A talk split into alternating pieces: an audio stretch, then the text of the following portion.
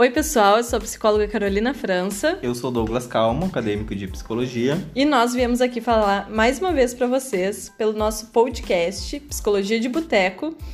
Uh, na primeira, não é? No podcast primeiro. a gente falou sobre emoções e hoje a gente vai dar continuidade essa sequência de gravações com o tema sobre desafetos.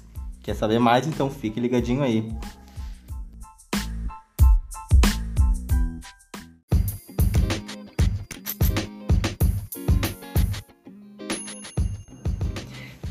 Então um, prazer inenarrável estar na, na, presença de Douglas. Não sei nem o que, que significa essa palavra. Vamos começar nosso assunto de hoje, desafetos, e trazer aí não só os afetos, como os nossos rancinhos. Isso aí. Então a gente estava falando hoje, uh, no início da manhã, sobre os sentimentos que vêm atrelados à nossa existência, né? Que a gente já falou no podcast anterior.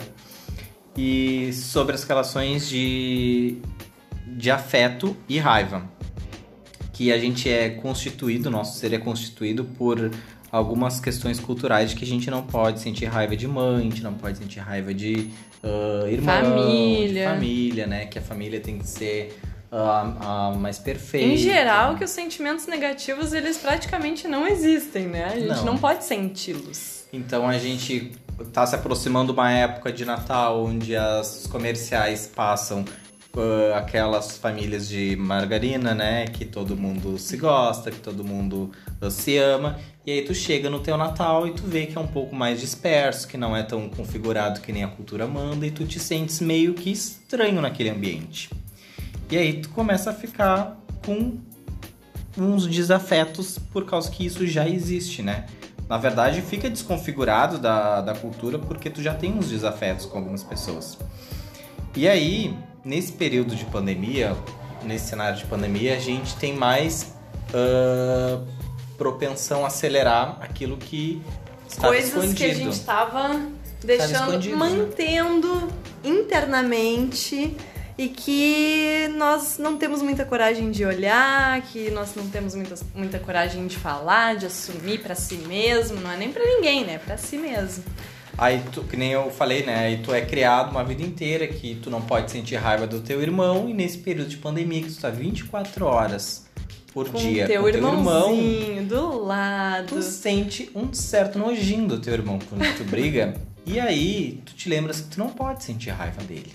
E aí tu fica mal contigo mesmo. Eu, na né? verdade, nem sei se lembra. Eu acho que é uma coisa meio. A gente não tem muita consciência disso. É, mas. Mas sente. Mas o teu superego fica latejando ali. Fica lá dizendo assim: isso é errado. Teu É. irmão, vai lá dar um abraço ao teu irmão. E aí começa aí uns desafetos, nos- os primeiros desafetos da gente, que é os desafetos Já começa familiares, na né? família, no primeiro núcleo familiar ali. Então, o que a gente pode tirar daí? Que sim, é importante e é permitido tu sentir raiva das pessoas com quem tu gosta, que é, é normal. Independente de se é família ou se não é família. E se tu é filho ou se tu é mãe, ou se tu é pai, a mãe também Qual pode sentir papel raiva. tu exerce ali dentro daquela família. E independente da situação, vão ter situações que vão te incomodar e tudo bem tu sentir uma raivinha aí de vez em quando, te sentir frustrado, decepcionado com alguém, isso acontece. E aí a gente parte mais ah, pelas questões de relações conjugais, né? Que a gente Uhum. tava falando que principalmente no, no ambiente masculino, por exemplo, é, quando tu fala que tu estás apaixonado por alguém, já vem um tom de deboche, né? De que tu, no, tu é homem, tu não, tu não pode te apaixonar, que ah, é uma bobagem. Mais que... uma vez o contexto e a cultura, a sociedade, aquelas coisas impostas, elas também ah, nos constroem, né? Constroem como a gente deve olhar ah, os nossos sentimentos, principalmente em relação, né, a quem é, quem é quem é homem acho que sofre um pouco mais com isso. Aí tu quer ter um afeto já criando um desafeto por causa dos outros, né? Porque os outros já dizem que não é Exatamente. permitido. E aí tem as questões que a gente estava falando de músicas, né? Que muitos hoje autores de músicas falam aí que é melhor tu ter uma dor física do que ter uma dor de amor, que uh, se apaixonar não vale nada, que não é. não. não... Enfim, que é ruim tu, hum. tu ter uma relação uh, com outra pessoa, né? Isso, então já a cultura já vai nos moldando a, a não permitir com que a gente se envolva tanto com uma pessoa.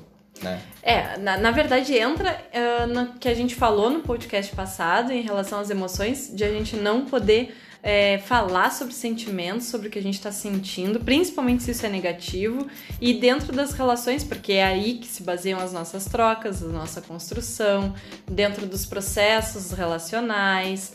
Então eu aprendo quando eu, uh, eu tô falando contigo, eu tô dedicando aí um um sentimento nisso que eu tô falando pra ti. Tu tá sentindo isso e daí tu me retribui ou não. Enfim, e a gente vai aprendendo. Eu digo que a gente vai se nutrindo emocionalmente dentro dessas relações. Ninguém consegue ficar sem se relacionar por completo.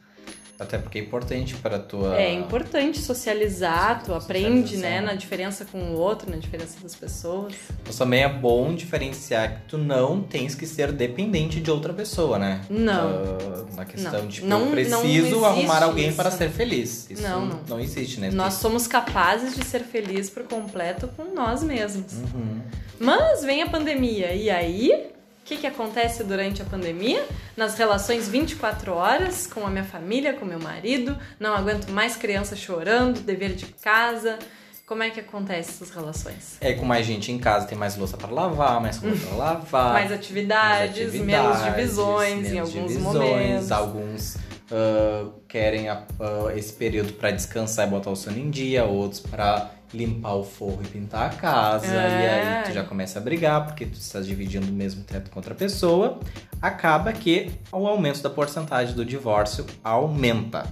A gente estava olhando agora, Douglas, a reportagem da Gaúcha na revista Dona em junho agora de 2020 que aumentou significativamente uh, o número de separações. E as principais motivações que levaram isso, né?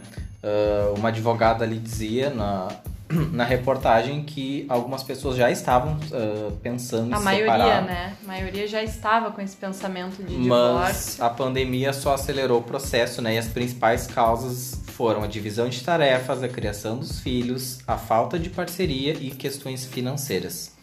Uh, a advogada também dizia que os principais uh, momentos que as pessoas se divorciam é no fim, no fim das férias e no fim de ano, Por né? Por causa desse excesso de. É, a hiperconvivência que eles uhum. chamam. Tipo Big Brother.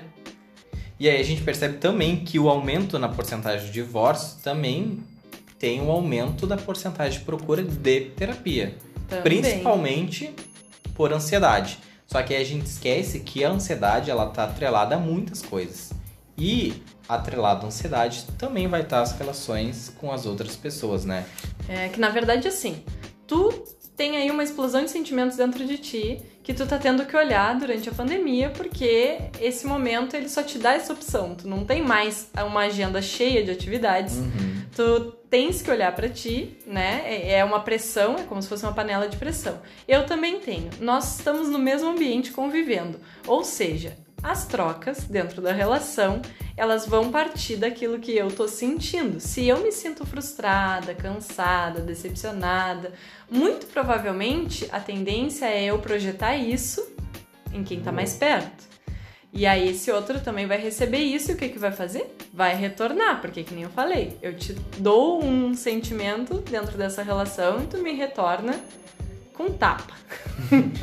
e aí a gente lembra que toda uh relação conjugal, por exemplo, né, ela vem uh, de, de, um afeto, né? Tu vai querer morar, casar com uma pessoa porque tu tens afeto com aquela pessoa, tu ama aquela pessoa, enfim.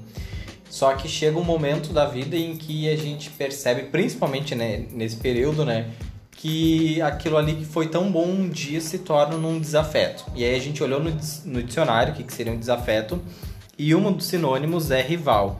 E aí a gente lembra que realmente é rival, porque quando tu, tu estás num processo de separação e tu vai, enfim, na frente do juiz, ou como tu for separada na parte assim, tu olha ele como desafeto, porque tu tens que, de desafeto não, de rival, porque tu tens que dividir o teu filho, tu tens que dividir as tuas finanças, tu tens que dividir o teu patrimônio, tu tens que dividir muitas coisas, né? E aquilo ali tu fica, tu perde para alguém, na verdade. Tu compete e tu perde, não tem o ganhar, tu vai perder de qualquer forma para alguém. Tu vai perder metade do teu carro, metade da tua e casa. perda, querendo ou não, é luto, né?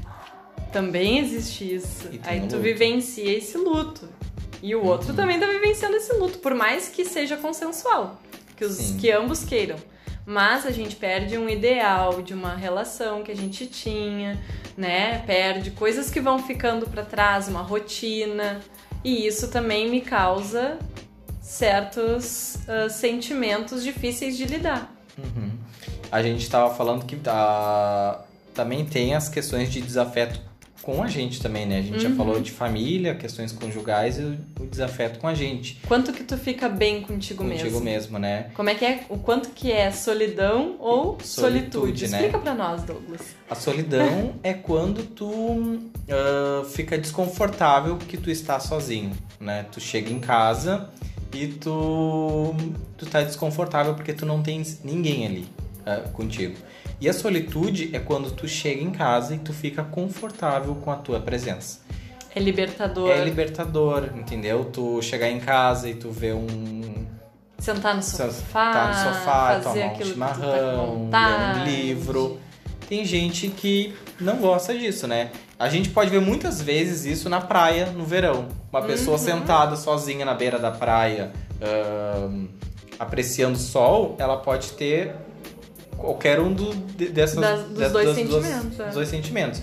Ou solidão ou solitude, né? Mas quem aproveita mais é quem tem a solitude, né? Quem Uhum. tá, tá bem consigo mesmo. Então, uma das formas que a gente tem de aprender a lidar com os desafetos e os afetos é fazendo terapia. Pois então, por quê? Porque na terapia é o momento que eu vou entender aquilo que eu tô sentindo. E aí eu não jogo mais as expectativas de cura, ou de melhora, ou de mudanças no outro. E sim, eu consigo entender o que, que eu posso mudar pra me sentir melhor comigo mesmo. E na terapia tu aprende que tu não vai mudar a opinião do outro. Tu vai saber Nunca. lidar. Erro, erro, erro, erro. Atenção. A gente nunca muda o outro.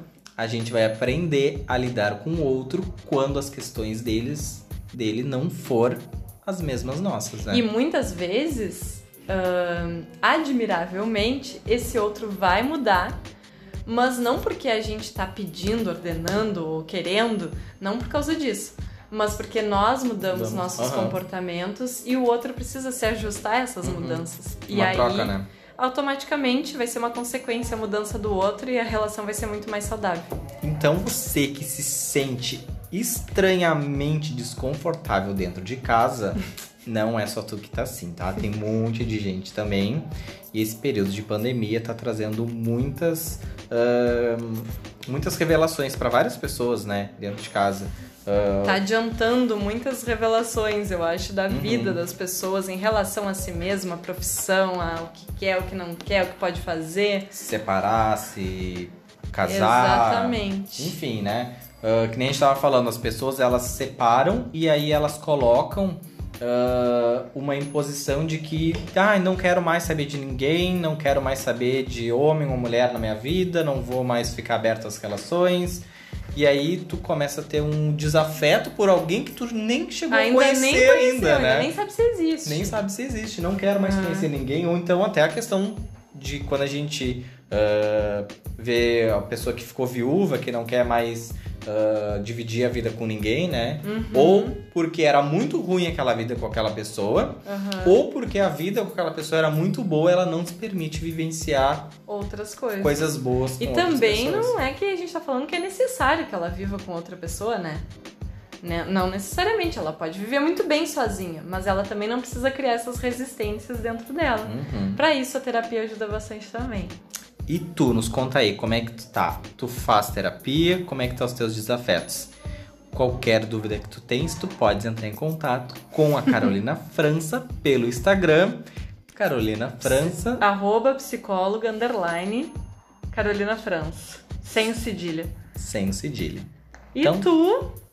Aí eu tenho uma página De... com ótimas dicas. Que é o arroba Te Liga Psi. Principalmente agora na pandemia, tem dica de livro, tem dica de filme, tem dica de tudo. Maravilhoso. Então tá. Fiquem ligadinhos que na próxima semana a gente vai trazer outro tema. Um abraço. Tchau, tchau.